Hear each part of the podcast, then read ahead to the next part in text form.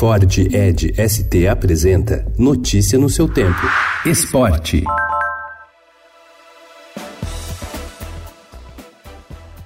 A seleção brasileira e o técnico Tite buscam, depois do empate por 0 a 0 com a Venezuela, corrigir um fundamento bastante em baixa nos últimos jogos da equipe. A falta de gols em chutes de fora da área se mostra um problema para quem encara adversários na retranca. Para o jogo de amanhã contra o Peru na Arena Corinthians, a situação deve se repetir. A equipe peruana também jogará com uma postura mais defensiva e vai obrigar o Brasil a aumentar o repertório de jogadas para ameaçar a meta rival.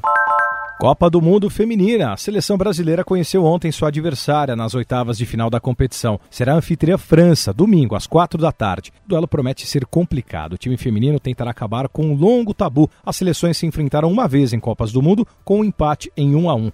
Depois disso, foram sete confrontos em amistosos, com cinco vitórias das francesas e dois empates. É, a gente está motivada e, enfim, uma hora a gente pegar uma seleção teoricamente considerada mais forte é, por todo mundo, né, um cenário mais à frente do que o nosso, mas é Copa, a gente tem que ir para dentro.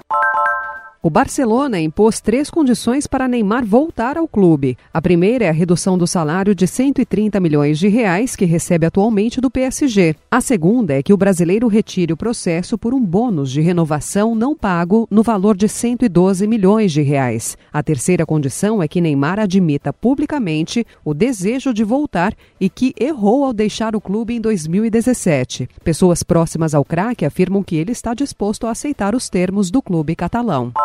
Iago Dora fez a maior pontuação do dia na abertura do Rio Pro, etapa brasileira do Circuito Mundial de Surf, que começou ontem em Saquarema. Ele marcou 16,33 e avançou direto para a terceira fase, ao lado de Adriano de Souza, o mineirinho, que voltou a competir após oito meses parado por causa de uma lesão. No feminino, Silvana Lima e Tatiana Weston Webb também foram para a terceira fase. Coincidentemente, elas disputaram a mesma bateria, mas acabaram fazendo uma dobradinha brasileira e avançaram. Notícia no seu tempo. É um oferecimento de Ford Edge ST, o SUV que coloca performance na sua rotina até na hora de você se informar.